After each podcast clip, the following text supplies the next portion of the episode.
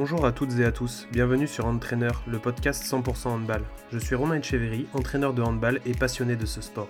Je suis impatient de vous emmener au contact de personnes qui font le handball français. Entraîneurs, joueurs, arbitres, tous ces acteurs qui font notre sport.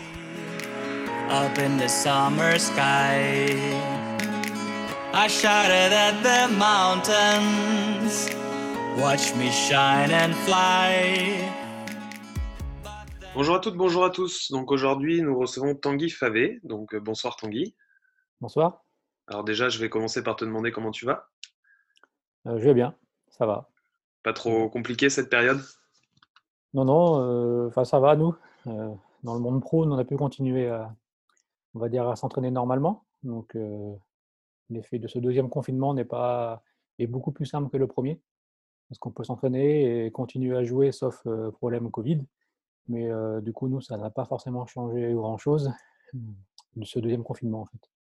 Ok. Alors, je vais te proposer de te présenter pour nos auditeurs. Un petit peu ton parcours. Ok, donc Tanguy Favé. actuellement, je suis préparateur physique du BBH, Brest Bretagne Handball. Euh, l'équipe évolue, enfin, c'est une équipe de division 1 féminine, LFH du coup. LBE, ça a changé. Et puis également, euh, on évolue depuis euh, quatre saisons en, Ligue des Champions. Donc, euh, on a un staff assez complet parce qu'on est sept dans le staff. Et nous, on est deux préparateurs physiques. Au niveau des pros, il y a aussi Fabien, Renouf qui m'accompagne depuis trois ans. Et moi, c'est ma, cinquième année au club. moi, je vais avoir 40 ans l'année prochaine. Donc, après mon master, j'ai passé un master préparation physique, master un peu comme master EOPS qu'il y a maintenant. Euh, j'ai passé avec Cazorla à, Bordeaux. Pour ceux qui mmh. connaissent euh, le test Vameval, euh, doivent connaître Georges Cazorla. Et j'ai travaillé d'abord dans, dans, le foot pendant 9 ans, au club de Brest également, au niveau du centre de formation essentiellement. Et après, bah, j'ai eu un an sans, sans, club, on va dire. Et puis, un petit peu par hasard, on pourra revenir après, j'ai rencontré Laurent Bezot. et depuis, on s'est rencontré une fois, deux fois. Et, depuis, je l'accompagne depuis 5 ans sur la préparation physique du BBH. Donc voilà. Et après, en formation, j'ai des diplômes on va dire, universitaires en préparation physique, un DU, un master. j'ai un BE d'athlé parce qu'à la base, je viens plutôt de, de l'athlé. C'était mon sport où j'avais le, meilleur niveau, on va dire. J'étais sprinter. Donc, niveau national, de temps en temps en championnat de France. j'ai réussi à faire moins de 11 secondes au 100 mètres. J'ai passé en même temps mon BE de foot, et puis parce que ma passion, c'était quand même le foot. Et à l'époque, il y a déjà 20 ans maintenant, je voulais combiner un peu mes connaissances en athlète, d'entraînement, tout ça, avec mes connaissances dans le foot pour être préparateur physique. la préparation physique, je pense à peu près en France, a démarré plutôt dans le foot, on va dire, au départ, les premiers contrats salariés. Et puis moi, j'atterris avec bonheur dans le hand depuis, depuis 5 ans maintenant, dans le club de ma ville en plus, parce que je suis brestois, donc voilà, j'ai une passion pour, pour ma ville, on va dire, et pour le BBH simplement. Ok. Alors euh, justement, euh, est-ce que tu arrives à faire des corrélations entre le foot et le hand? Tu as trouvé des, euh, des, similitudes dans la préparation physique? Des similitudes, on va dire oui, parce que c'est un sport collectif avec un calendrier, des compétitions régulières, des, des poules allées, des poules retour, des transitions, choses comme ça. Par contre, à l'intérieur, c'est assez différent. Donc on va dire, au début, j'ai été en difficulté, pas peur de le dire. Heureusement que ma le staff et surtout Laurent m'ont bien aidé parce que le hand est un sport un petit peu différent avec des, postes très très un peu plus fermés. Au football, on peut jouer un peu plus, mais on ne mettra pas une ailière pivot pour jouer tout un match, par exemple. Donc, il y a beaucoup plus de préparation physique individuelle, on va dire, dans le handball, alors que dans le foot, on essaye beaucoup plus d'intégrer les choses, parce que le foot, c'est un peu plus ouvert, on peut faire beaucoup plus de choses dans l'entraînement. Ça se, fait, plus pardon, par le jeu, la méthode, on va dire, espagnole.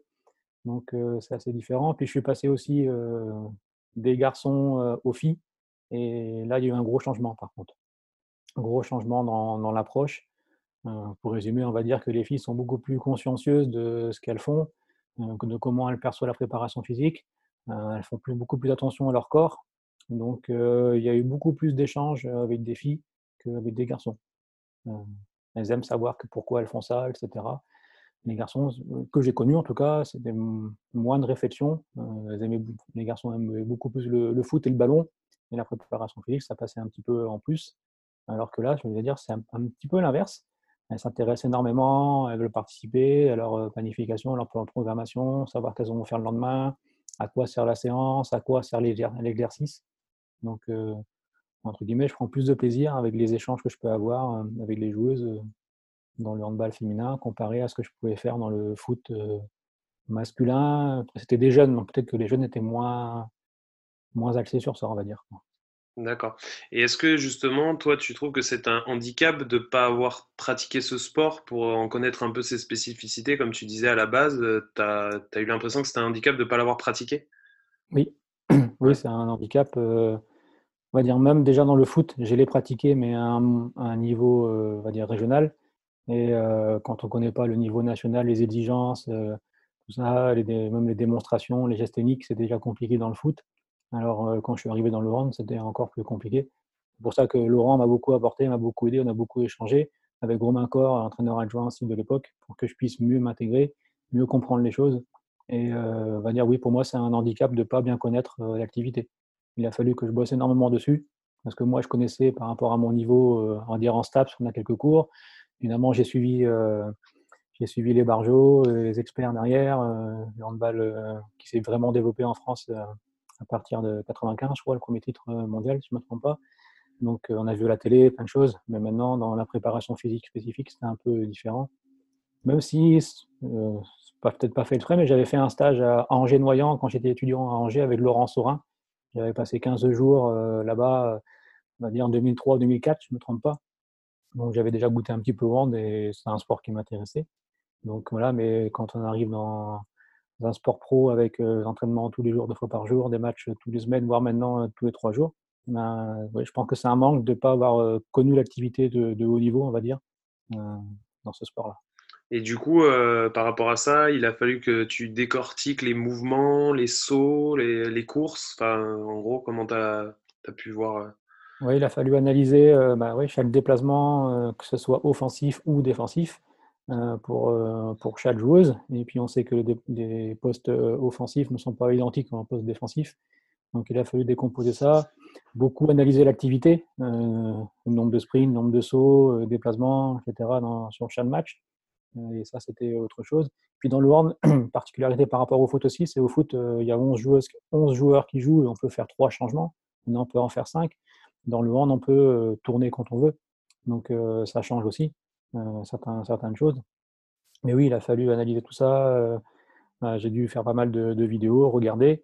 Et puis, euh, avant de commencer, quand même, je savais que j'étais là. J'ai passé pratiquement un mois sous les entraînements juste pour observer les, séances d'entraînement que l'équipe faisait avant de mettre sur la prépa.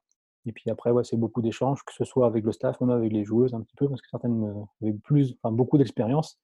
J'en avais qui étaient au, JO en 2016, en tout cas, sont arrivés après d'autres joueuses comme Stéphanie Akoa, qui a eu une grande carrière également, qui m'a pas mal apporté, pas mal aidé. Donc, euh, il a fallu travailler et je pense que faut encore travailler pour encore progresser et améliorer.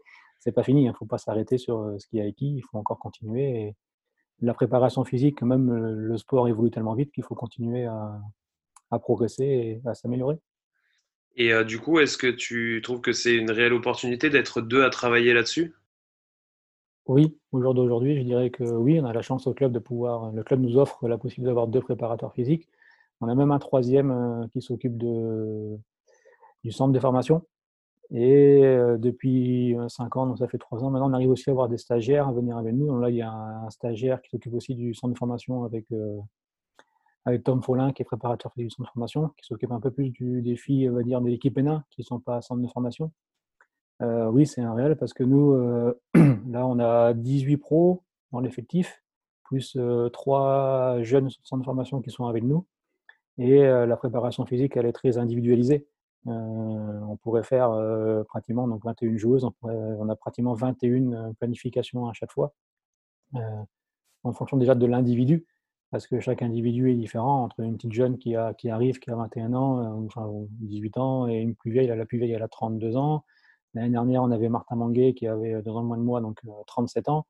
On ne peut pas faire la même préparation physique pour tout le monde, déjà par rapport à ça. Et après, en fonction des postes, comme on a dit, les postes offensifs, les postes défensifs, ça change.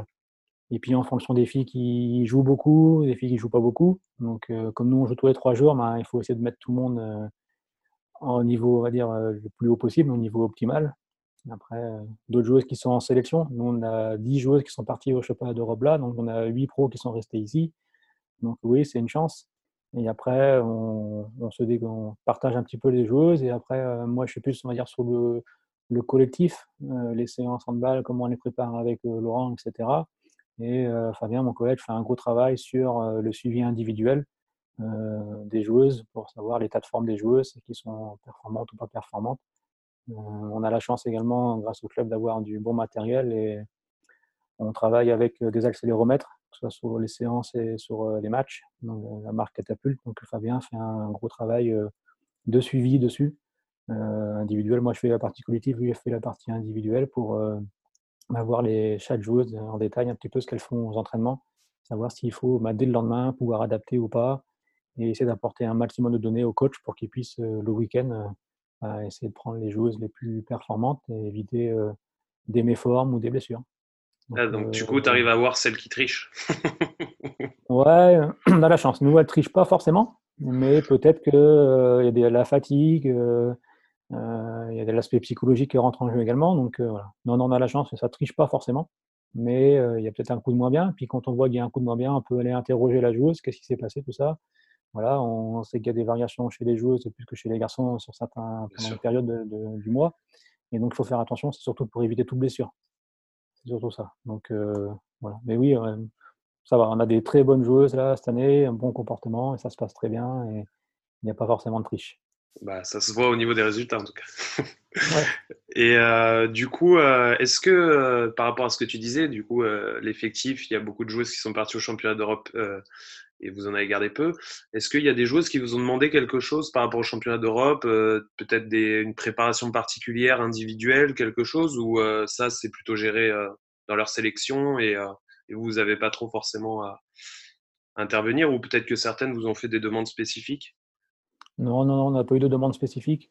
Euh, nous, on a continué à travailler. Un dernier match, c'était le 22, 22 euh, novembre. Elles sont parties en sélection euh, dès le soir même ou dès le lendemain. Donc, non, non. On... après, on est quand même en relation, surtout avec Pierre Terzi, le préparateur physique de l'équipe de France. Nous demande un peu des bilans, des nouvelles pour que ce soit en continuité et pour que lui, le travail qui, qui peut se réaliser bah, pendant la période de prépa soit en lien avec ce que nous, on peut faire pour que ça aille plus vite pour lui, en tout cas. Et puis à chaque fois que lui rentre de compétition, on a un bilan bien complet de tout ce que les joueuses ont fait au jour le jour. Mais après, non, il n'y a pas eu de demande plus spécifique. Les joueuses euh, veulent être performantes en club et si elles sont performantes en club, elles seront sélectionnées en équipe de France ou on est en sélection. Donc, euh, non, pas de demande spécifique. Euh, ok. Et alors, euh, on va revenir un petit peu sur la période un peu délicate de l'an dernier. Euh, comment tu as réussi à gérer? Alors, j'imagine qu'il y a eu de la visio. Euh, comment vous avez pu arriver à faire un suivi et surtout, est-ce que les filles gardent une activité assez régulière? Ouais, Nous, on n'a pas fonctionné par, par visio, mais on a réussi à pouvoir les entraîner quand même. On a la chance parce que celles qui étaient sur Brest pouvaient des fois aller à côté de chez dans un parc. On avait le droit de courir à un kilomètre de chez nous. Elles ont dévalisé la salle de musculation qu'on avait ici euh, à l'Arena euh, pour prendre du matos. Elles ont été vraiment consciencieuses. Elles ont continué à, s'entraîner. Donc, on leur donnait un, un, programme à faire. Et puis, on restait en contact euh, très, très régulier avec la plupart. Et elles ont vraiment continué à bien s'entraîner. Parce qu'au départ, on ne savait pas si on devait reprendre ou pas. On avait plusieurs joueuses qui espéraient faire les JO. L'annulation des JO a été décidée au mois de mai, je crois, donc au mois d'avril, j'ai plus ça en tête. Donc elles ne elles pouvaient pas ne pas s'entraîner. Et bah, après, il y a eu une petite coupure quand même. Elles sont parties, elles sont en vacances. On a coupé début juin pour qu'elles puissent avoir trois semaines de coupure comme on fait habituellement. Et après, son mi-juin, elles sont reparties à un, entraînement individuel chez elles où est-ce qu'on était en vacances, très sérieux. Parce que quand on a repris début juillet, on a repris le 6 juillet. Donc on a fait les tests, prépa physique, des tests euh, psychologiques, tout ça, mais les filles étaient euh, déjà performantes, en tout cas dans tout ce qui était préparation physique, on va dire généralisée. Après, il fallait peut-être remettre du spécifique, des mouvements spécifiques dans le handball, beaucoup plus. mais en tout cas, on a bien repris, on n'a pas trop eu de blessures, ni juillet, ni août, parce qu'elles sont restées vraiment très, très pro. Et ça, c'est bien. Et donc, nous, on avait un contact assez régulier avec avec nos joueuses pour pouvoir les suivre, s'adapter à leurs conditions. Certaines faisaient des séances dans leur appartement et n'avaient pas le choix, donc on s'adaptait à faire. D'autres pouvaient aller courir à l'extérieur. Donc voilà, et puis quand il y a eu le déconfinement, c'était un peu plus une libération. Elles ont pu faire des séances, on va dire, un peu plus orientées et plus spécifiques par rapport à l'activité handball. D'accord. Et du coup, comment dire le... Toi, tu n'as pas cette sensation que la reprise a marqué plus le corps et qu'il y a eu plus de blessures? Parce que j'avais pu dialoguer avec certains entraîneurs qui me disaient quand même que à la reprise là, des, compétitions, il y avait quand même plus de blessures qu'à l'habitude. oui, on voit qu'il y a quand même plus de blessures un peu partout, hein, dans tous les sports. Moi, je suis hand, on voit qu'il y a beaucoup de joueuses qui se font ligaments croisés. Nous, on en a une, une qui s'est, euh, Monica, qui s'est blessée fin, fin, septembre, si je ne me trompe pas. Après, à l'intérieur, on n'a pas forcément eu plus de blessures euh, parce que euh, je trouve qu'on a un gros staff, que ce soit un staff technique, mais également un staff médical. on, a, qui, on a quatre kinés, mais qui forment un plein temps chez nous. On a deux médecins réguliers. Et puis, on a vraiment fait attention au début de saison de reprendre progressivement, de ne pas aller trop vite. On avait un bon suivi. Et euh, le d'avoir, euh, d'habitude on a 6-7 semaines, là on a eu 10 semaines avant le premier match de championnat, 9 ou 10 semaines parce que la première semaine était un petit peu tronquée. Et puis les joueuses avaient travaillé 3-4 euh, semaines en amont. Et non, il y a peut-être des séances qu'on n'a pas pu forcément faire. Elle est un petit, on a été plus lent, plus, comment dire, un peu moins rapide et puis plus, plus progressif. Donc peut-être qu'on était peut-être pas forcément en pleine forme dès le début. Mais non, moins de blessures. Peut-être qu'on avait un effectif de 18 joueuses également qui a permis au coach de faire tourner au moins sur les matchs de prépa, tout ça. Donc, euh, nous, en tout cas, au club, on n'a pas ressenti, jusqu'à présent, en tout cas, j'espère que ça ne va pas arriver maintenant, euh, la chose, mais on n'a pas eu, à part une blessure, euh, voilà, on a eu un ligament croisé. Ça fait 5 ans que je suis ici. je crois qu'on n'en a eu que deux en 5 ans. donc, un petit peu de chance. Après, voilà, on fait attention, on essaie de travailler. La prévention de blessures est très importante pour nous. Un gros travail de prévention. Euh, avec les kinés qui nous suivent régulièrement. Les médecins font attention aussi, un bon suivi. Donc, euh, Maintenant, on voit dans d'autres activités, dans d'autres sports, avec l'enchaînement des matchs, euh, où il y a, hein, on, prend un petit peu moins de soins, je pense, ceux qui font les matchs, ceux qui organisent en tout cas les matchs, font peut-être moins attention, mais c'est important aussi parce que, voilà, niveau financier, je pense que tous les clubs, plus ils feront de matchs, mieux ça sera. Donc, il faut essayer de gérer et puis faire tourner l'effectif pour éviter que les joueurs soient on va dire en sur-régime et se blesse. Et euh, justement, par rapport à ça, euh, si on met en lumière un petit peu plus euh, la blessure que, que tu exposais, c'est le ligament croisé, les ruptures des ligaments croisés qui, là, effectivement, entre guillemets, explosaient un petit peu en début d'année. Est-ce que justement, c'est ce fait de de plus avoir l'habitude des sauts? Comment toi, tu l'expliques?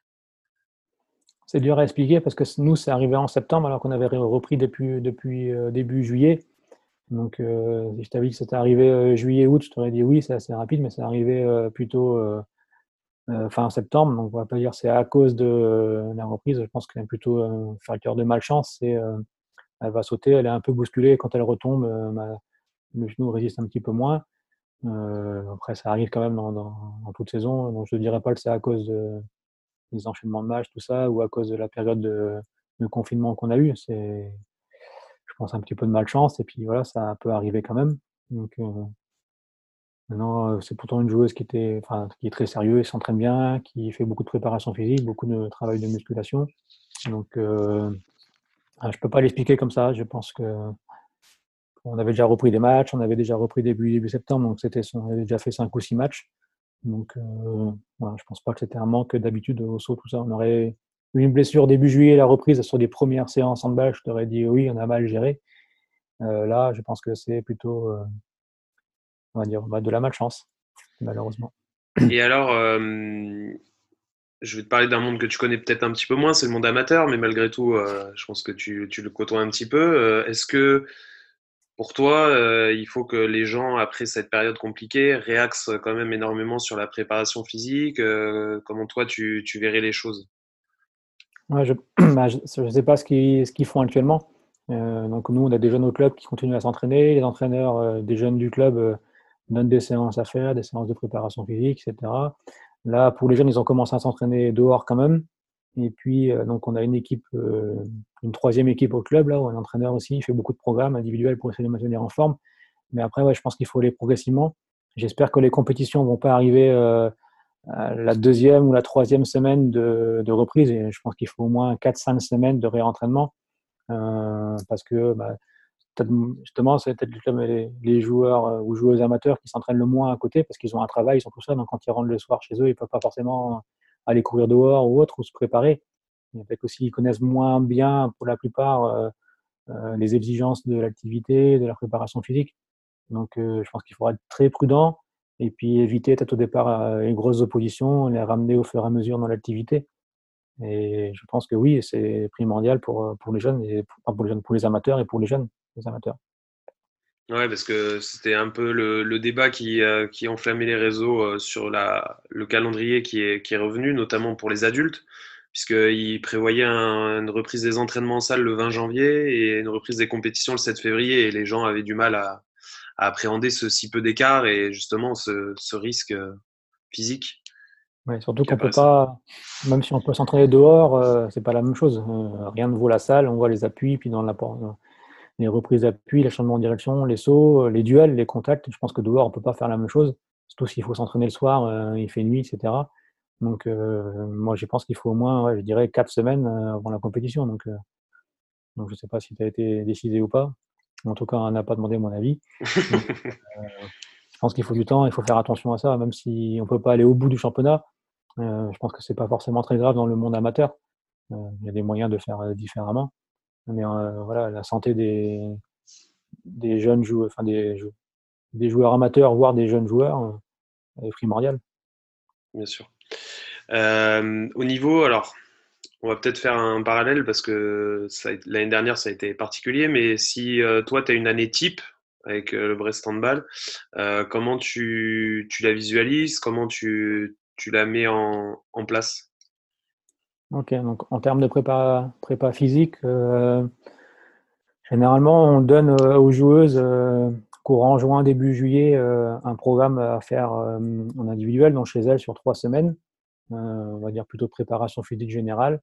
Euh, souvent, elles ont même des, direct accès à des salles de musculation, ou si elles n'ont pas, elles prennent du matos ici pour pouvoir faire. Donc, elles ont trois semaines de, prépa où elles travaillent vraiment déjà fort. Parce que quand on reprend, par exemple, la, première semaine, généralement, on leur fait un test VAMEVAL et elles arrivent directement à des valeurs qu'elles ont les années précédentes. Ça fait deux ans qu'on fonctionne comme ça et ça marche très bien.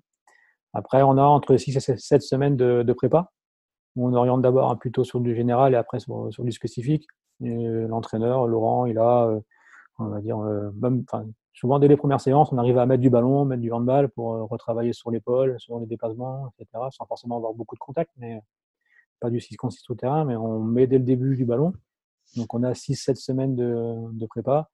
Et bah, cette année, par exemple, on a démarré très vite parce que dès début septembre, on a enchaîné une période, je crois que c'était 21 jours, on avait 7 matchs. Donc on jouait pratiquement tous les 7 jours. Euh, tous les trois jours, pardon.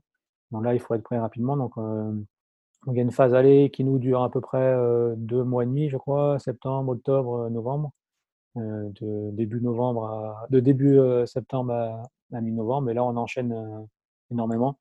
Donc le but, c'est de manière plutôt de récupérer, parce qu'on a beaucoup de déplacements. on a été joué le Moon, on va jouer au Monténégro, on a été joué au Danemark, etc. Quand on part de Brest, les déplacements sont atroces parce qu'on part de Brest, il faut déjà avoir les avions, on va à Paris. De Paris, il faut aller euh, à l'étranger. Des fois, il nous faut pratiquement trois vols pour, euh, pour se rendre dans la ville où on va jouer. Donc, euh, on axe beaucoup sur le travail de récupération. Ce qui est bien quand même, c'est que au club, ils remarquent qu'on a de quoi bien récupérer. Et c'est arrivé aussi qu'on parte en vol privé. Donc, ça, c'est intéressant. Ça nous fait gagner pratiquement deux nuits parce qu'on part à la veille de match, on revient le soir après le match. Donc euh, les joueuses sont chez elles un peu plus euh, régulièrement. Après, dans cette période-là, il y a quand même une phase, euh, il y a une, une semaine internationale où bah, la moitié de l'équipe part, mais on peut retravailler et régénérer un peu l'équipe, le reste du groupe qui reste ici. voilà, après, il y a toujours une sélection, donc soit en novembre et décembre, soit un championnat du monde, soit un championnat d'Europe. Donc on repère les joueuses pendant 4 à 5 semaines le groupe se décompose. Donc avec celles qui restent là, on peut refaire une préparation physique. Celles qui partent, ben, c'est assez aléatoire. Là, les Françaises, ce qui est bien, c'est qu'elles vont en demi-finale. J'espère qu'elles iront en, finale. Euh, après, il y a celles qui jouent et celles qui jouent pas. Donc après, c'est un peu différent. Et puis là, on va les récupérer, on va dire, 10 jours, entre 6 et 10 jours avant le premier match championnat. Donc c'est difficile de refaire une prépa, mais c'est comme ça. Et après, il y a une deuxième phase un peu plus longue. On a à peu près 5 semaines, euh, 5 mois, pardon, où on réenchaîne bah, assez régulièrement tous les, tous les 3-4 jours. Donc c'est assez, assez rapide quand même. Avec le championnat, bah, cette année c'est plutôt une phase régulière, donc il va sur 26 matchs. Donc on va au bout jusqu'à fin mai. On joue la Coupe de France et puis nous la Ligue des Champions en espérant aller au bout. Et dans cette phase-là, il doit y avoir à peu près deux fois une semaine encore de sélection. Donc les joueuses qui partent en sélection, bah, elles n'ont pas forcément de phase de repos. Et quand elles partent en sélection, elles jouent énormément. Pour la plupart, des fois, elles partent une semaine et elles jouent trois matchs. Donc pendant nous, les phases de sélection, celles qui restent là permettent de récupérer un petit peu, régénérer ou retravailler pour celles qui ont peu de temps de jeu. Et le championnat va jusqu'à fin mai, championnat ou Final Four en Ligue des Champions. Et après, on peut enfin se reposer pour certaines, d'autres un peu moins, parce que ça n'est les JO par exemple. Donc elles réenchaînent les JO. Donc elles vont partir en sélection en équipe de France, dans, leur pays. La France est qualifiée. On a pour l'instant que la France par rapport à nous qui est qualifiée. Après, il y aura des TQO pour savoir si la Serbie, la Suède ou Monténégro, je crois, peuvent se qualifier ou pas. Et puis, bah, vont y être jusqu'à début août ou mi-août, je crois. Donc derrière, ouais, les JO internationales, c'est assez, assez compliqué. Ouais, surtout cette année, comme tu disais, avec les JO, là, finalement, la coupure, elles ne vont pas l'avoir, quoi. Ouais. très peu. Très peu. Et donc, on ne connaît pas encore est-ce qu'on va reprendre en septembre. Mais souvent, on reprend un peu plus tard. Des fois, on reprend fin août, mais quand on a la JO, la reprise se fait plutôt vers autour du 10 septembre à peu près. Donc, voilà. Donc, il y a cinq grandes phases. Quoi. phase de prépa, la poule aller, la phase intermédiaire en décembre, la poule retour, et puis une petite phase de repos au mois de juin, en fait. Quoi. Ok. Et du coup, tu parlais de récup. Est-ce que vous êtes très axé, parce qu'on le voit beaucoup maintenant sur tout ce qui est glace, cryothérapie, vous faites beaucoup ça au niveau de la récup? Oui, après chaque match à domicile, euh, on a un protocole de récup. Euh, nous, l'important, tu as dit, c'est la cryothérapie. Donc, nous, on, là, on, est bien, mais on fait des, grandes poubelles de, bains à froid. Donc, euh, les filles y passent régulièrement, que ce soit après les matchs, des fois pendant la semaine aussi aux entraînements. Et on a nos, kinés là, qui viennent aussi en, en récupération d'après-match pour les joueuses qui ont beaucoup joué, etc. Surtout quand on joue tous les trois jours. Et après, le, club aussi euh, met à disposition euh, tout ce qui est alimentation, enfin, nutrition après les matchs pour qu'elles puissent euh, se régénérer, s'alimenter très vite après, après le match. D'accord. Et du coup, toi, tu as un rôle particulier les jours de match? Vous faites, vous intervenez dans l'échauffement ou elles sont complètement autonomes là-dessus? Comment ça se passe? Il y a une partie dirigée, mais qui est assez courte, et après une partie autonome. Et puis, on a construit un petit peu avec chaque joueuse leur partie. Donc, euh, c'est plus mon collègue Fabien qui gère euh, l'échauffement d'avant-match et moi, je gère plutôt la partie après-match, euh, récupération, mise en place du protocole de récupération, savoir si elles vont bien dans, les bains froids, discuter. bon, là, il n'y a plus de VIP. Avant, il y avait un VIP où les joueuses étaient invitées à aller au VIP aussi. là, il n'y a plus trop de droits pour l'instant par rapport à cette année, mais oui, on a un rôle aussi au niveau des matchs. Et on gère aussi un petit peu les, les, temps de jeu, le temps de jeu des joueuses qui est important à suivre. Et puis également par rapport aux accéléromètres qu'on a, il faut qu'on regarde un peu les joueurs qui sont sur le terrain, à quelle période, pour pouvoir après euh, mieux séquencer nos, périodes de, travail.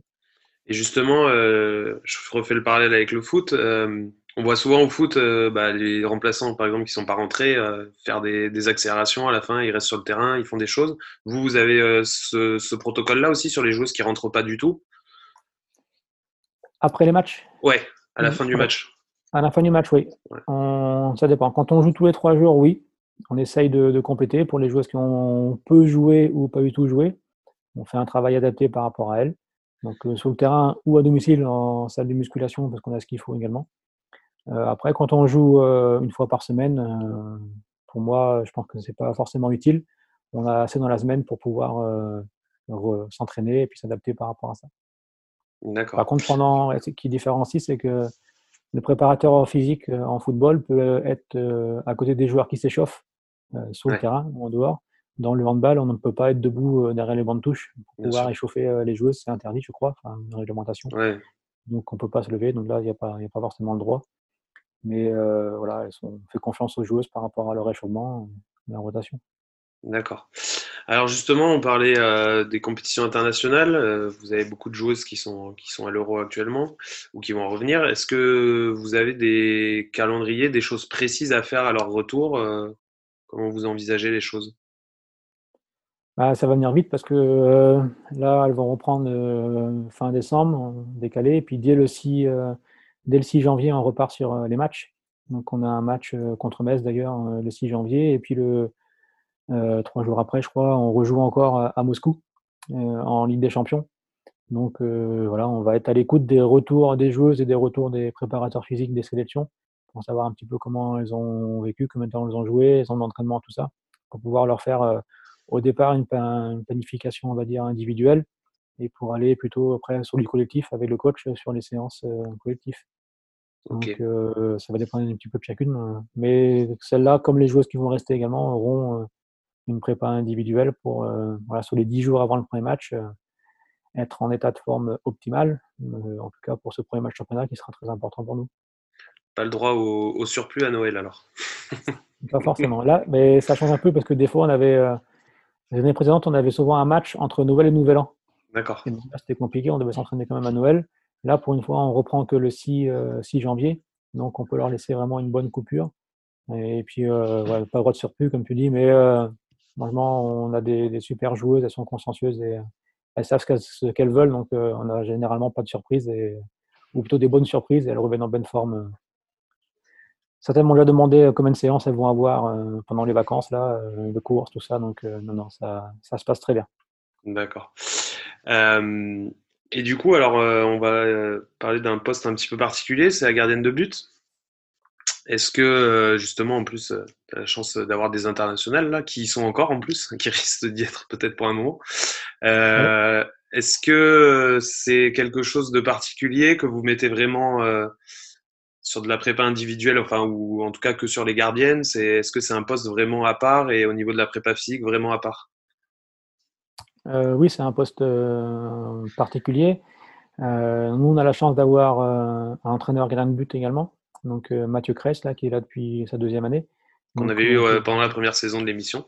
On avait eu la chance de l'avoir. Je ne savais pas, je savais pas jusqu'à là, mais ouais. Du coup, on échange beaucoup avec lui. Et, voilà, il est, lui, il a trois, il s'occupe de trois gardiens pro, plus après encore les jeunes mais euh, on peut bien échanger avec lui et faire vraiment une préparation spécifique. Mais après, euh, franchement, chaque joueuse a une préparation physique individuelle. Donc, que ce soit les gardiens ou les autres, on individualise tout en fonction bah, de l'individu, puis en fonction du poste. Donc, euh. Après, on a des gardiennes très, très bosseuses, que ce soit bah, les, deux, les deux qui sont en sélection, là, Sandra et Cléo, qui travaillent énormément, et même la troisième gardienne, Agathe Quignou, là, qui arrive et qui bosse beaucoup. Donc, on arrive à bien travailler avec elle et bon, oui, c'est performant parce que les deux brillent euh, actuellement à, l'Euro, que ce soit Cléo ou, euh, Sandra, même qualifiée pour les demi-finales. Donc, euh, voilà, ça c'est chouette. Donc, le travail met en place, le travail que Mathieu met en place, on pense est bénéfique en tout cas. Mais il y a le talent pur déjà, mais après, il y a ce que pouvoir mettre. comment travaillent les joueuses, parce que ce sont deux grosses bosseuses, et puis le travail de Mathieu est vraiment aussi Là, vous êtes bien mis en lumière, effectivement. Les, résultats sont plutôt positifs pour les deux. Et euh, du coup, euh, alors ça commence à faire un petit moment que tu es là maintenant. Est-ce que tu vois une évolution euh, du handball, que ce soit physiquement ou alors avec ton regard un peu plus amateur sur le jeu, mais en tout cas peut-être plus sur la partie physique? Sur les trois dernières années, est-ce que tu as l'impression que ça, que ça change énormément, que ça, il y a de plus en plus d'exigences? Comment tu vois? Ouais, je pense qu'il y a de plus en plus euh, d'exigences. La préparation physique aussi a bien évolué. Euh, là, on a, ouais, on a des, catapultes, on a beaucoup plus de marqueurs pour pouvoir euh, mieux analyser et mieux, mieux voir encore l'activité. Je pense que ça va progresser encore. Je crois qu'Olivier Morelli, qui est arrivé à, la tête de préparation physique, bon, c'est plutôt le handball masculin, mais veut faire un gros travail là-dessus aussi, sur l'analyse de l'activité pour qu'on soit encore plus précis. Et après, je dirais que le handball féminin, commence à ressembler plus à un handball euh, masculin, même si pour moi les deux sont un petit peu différents. Dans le handball féminin, c'est plus un travail en, continuité, il y a moins de duels, plus d'évidements. Donc je dirais c'est plus un, un handball, on va dire, plus niveau course, niveau aérobie. Et peut-être que depuis euh, je suis là, l'évolution a un peu changé, les joueuses deviennent de plus en plus euh, explosives, puissantes. Pour moi, le handball masculin est un petit peu différent. C'est un petit peu plus de changement de rythme, c'est beaucoup plus explosif, plus d'espoir individuel, des 1 contre 1. Donc, euh, ils peuvent sûrement faire la différence individuellement, alors que le handball féminin, c'est plus un jeu, on va dire, d'équipe, en continuité, où il y a moins de joueuses qui font la différence euh, à elles seules. Voilà, sans, dénigrer le handball féminin. Je trouve même plus plaisant, j'ai l'impression, à regarder le handball féminin que le handball masculin. Oui, moi, je trouve, en tout cas. C'est souvent les retours qu'on a, parce que effectivement, c'est plus un jeu d'évitement qu'un un jeu de contact direct, et c'est souvent plus plaisant euh, pour les gens euh, d'extérieur à, regarder. Mm. Euh, alors, on va passer sur la, partie un petit, où tu vas bosser un peu de l'émission. Non, alors tout simplement, ça serait que tu nous racontes une petite anecdote sur le handball. Alors, un petit, une petite histoire qui t'est arrivée quand, tu, quand on te dit handball, ça t'y fait penser tout de suite. Anecdote. Euh... Ouais, il y a deux choses qui me viennent en tête. Euh, la première, c'est euh, quand on a été au final euh, de la Coupe de France. on va dire pratiquement que tout le Finistère est venu avec nous, était habillé en, blanc.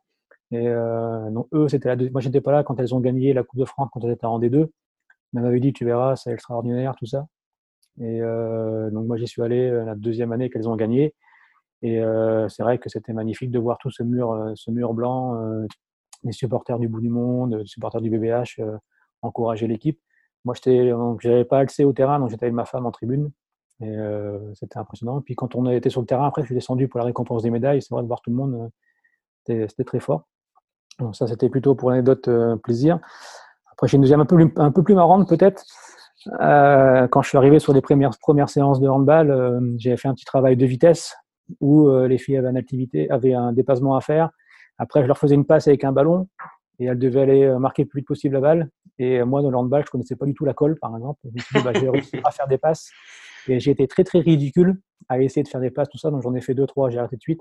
Il certaines joueuses comme euh, Stéphanie Akua, Marion Limal et Modeva Kovi se sont ont bien rigolé, en tout cas. voyant arriver un petit préparateur physique en foot qui essaye de faire des passes. Et voilà, j'étais plutôt ridicule. Donc, j'essaie de progresser. Et on se fout toujours un petit peu de moi quand je fais des passes avec le ballon, mais euh, j'essaie de m'améliorer pour pouvoir en tout cas faire des chemins. Donc voilà, c'est bien que tu es, euh, c'est bien que tu travailles. c'est important. Euh, du coup, une question peut-être qui va être compliquée aussi pour toi.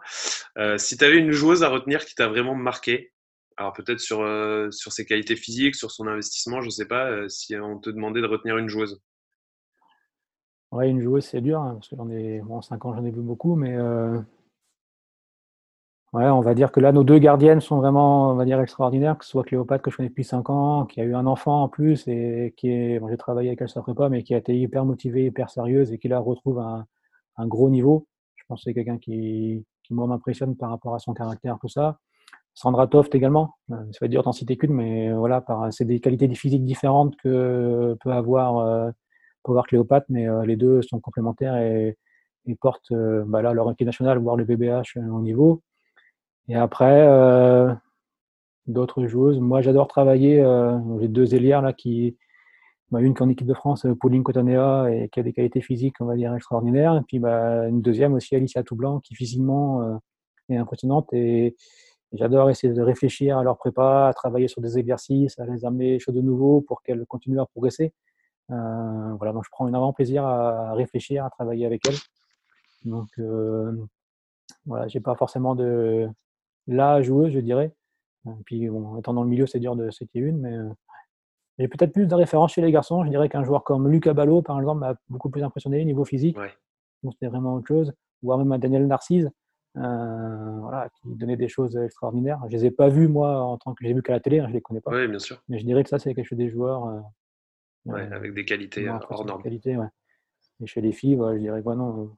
Toute cette année, on a vraiment un effectif bien complet, tout ça. Et plusieurs joueuses, même Coralie Lassource, là, qui en match euh, m'impressionne de plus en plus par rapport à ce qu'elle donne. Donc, euh, elle a des qualités, euh, d'autres, même Kalina Niakate qui s'est fait rupture de tendon d'Achille l'année dernière en février et qui, bah, début juillet, a repris avec nous. Donc, elle a fait un gros travail de rééducation, rééducation, que ce soit physique, mentale, et pour revenir, parce qu'elle avait un objectif, on n'y croyait pas. Elle seule, enfin, on n'y croyait pas. C'est pas qu'on n'y croyait pas, mais elle, en tout cas, elle a dit aussi, vous inquiétez pas, je serai là. Et puis, elle a répondu, elle est revenue. Donc, Et la sœur de Coralie Lassource s'est fait cette blessure aussi récemment. Ouais, Parce que j'ai eu la chance de l'avoir dans l'émission aussi la première saison et c'est vrai que c'est c'est pas des blessures très sympas et c'est quand même dur de d'encaisser ça, ouais. Mmh. ouais. Non, c'est pareil, c'est une mauvaise chance pour elle. Elle intègre l'équipe de France, en tout cas pour le stage de préparation. Je pense que ça aurait été sympa d'avoir les deux sœurs en équipe mmh. de France hein, en même temps. Et puis je crois que c'est sur euh, deuxième ou troisième entraînement. Euh, LCBS, l'accumulation des compétitions, des calendriers, je pense que c'est pas facile. Donc euh, voilà. Heureusement, c'est la seule blessure qu'ils ont en équipe de France pour l'instant. On a eu cru, on pensait que Laura Flip allait, enfin, s'était blessé, mais évidemment c'est pas je crois que c'est pas une grosse blessure qu'elle a. Non, je crois. Donc, euh, tant mieux. Mais je pense que voilà, si elles vont loin, j'espère qu'elles vont aller en finale, qu'elles vont remporter cette finale. Il va falloir euh, bien récupérer avec elles et puis euh, être à l'écoute de ce qu'elles auront besoin de faire pour, le, la reprise. Celle que moi je trouve impressionnante, je sais pas si, toi tu as eu l'occasion de regarder, mais au niveau des qualités physiques, je trouve qu'Orlane Canor est quand même impressionnante à voir sur son saut, sur ses qualités physiques. C'est quelque chose d'assez impressionnant. Weston Zeminko, on la connaît un peu plus, mais elle, euh, je trouve que là, elle se révèle physiquement, c'est, elle est assez impressionnante. En termes de détente, ouais, c'est impressionnant. Je pense qu'elle elle aurait pu faire de l'athlétisme et euh, faire du saut en hauteur ou du saut en longueur. Je pense qu'elle aurait euh, été pas mal dans le meilleur niveau français. Alors, donc c'est la partie où notre invité précédente a posé une question. Ok.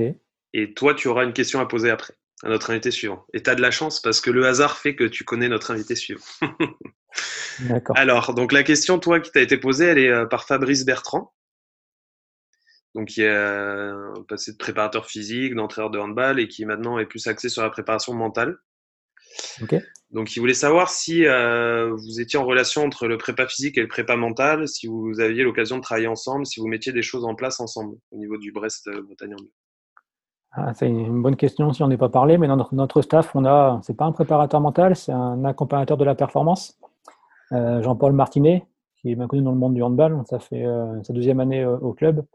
Il a une grosse expérience. Et oui, avant, j'y portais pas forcément attention. Et maintenant, oui, le préparateur physique doit, pas devenir préparateur mental, mais il doit intégrer l'aspect mental dans ses séances euh, on commence à y mettre. Je pas quelque chose que je maîtrise totalement, mais on travaille beaucoup avec, euh, avec Jean-Paul par rapport à ça, avec Polo pour, pour les intimes. Et euh, c'est quelque chose, c'est à devenir, je pense. Donc, le préparateur physique d'aujourd'hui doit s'orienter vers la préparation mentale. Et tous les séances physiques doivent orienter là-dessus aussi. Et oui, on travaille énormément avec, avec Polo par rapport à ça. D'accord, ok. Alors, toi, ta question, bah, ça va être une de tes, de tes ouailles, puisque c'est le hasard. Euh, c'est à Eva J'arrive, puisque c'est elle que j'aurai euh, sur l'émission de la semaine prochaine. Donc, tu peux lui poser la question que tu souhaites. C'est toi qui choisis. Ok. Alors, Eva. Ah, bah, Eva, elle est en école de kiné, là, actuellement. Elle est en deuxième année. Et je voulais savoir, est-ce que euh, ce qu'elle voit, elle, en école de kiné, lui apporte des choses euh, en termes d'entraînement, de, préparation physique? Est-ce qu'elle peut faire des liens? Est-ce que des choses? Ou inversement, est-ce que, parce que je l'ai eu en, entraînement, euh, on va dire pendant trois ans, là je m'occupe un petit peu moins d'elle parce que c'est Fabien qui l'a.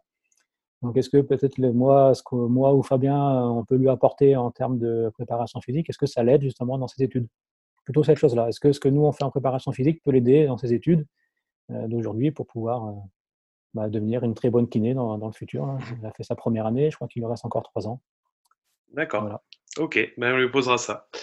Et eh ben écoute, ça va être euh, le moment de te remercier, Tanguy. On a passé un bon moment et puis on a pu euh, mettre en lumière un petit peu la, la prépa physique et, euh, et, ce qui se cache derrière ça, et puis justement la prépa physique d'un club de haut niveau et d'une équipe de, de, très haut niveau. Et les gens vont pouvoir un petit peu se rendre compte de, du travail qui est fait derrière et de tout ce que ça implique. Et puis, euh, et puis bah, je vais te laisser le mot de la fin. Euh, moi, je veux te remercier parce que j'ai écouté plusieurs podcasts et c'est vraiment intéressant de pouvoir euh, bah, mettre en avant le handball, aller voir les différents métiers dans le monde pro, mais le monde amateur également. Donc voilà, je trouve que c'est vraiment bien.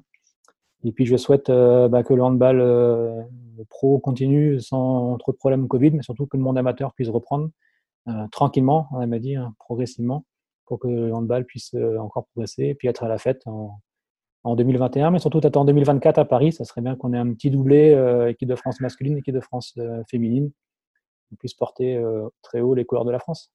Ça serait sympa, effectivement. Bah, merci Tanguy en tout cas. Merci, à bientôt. À bientôt.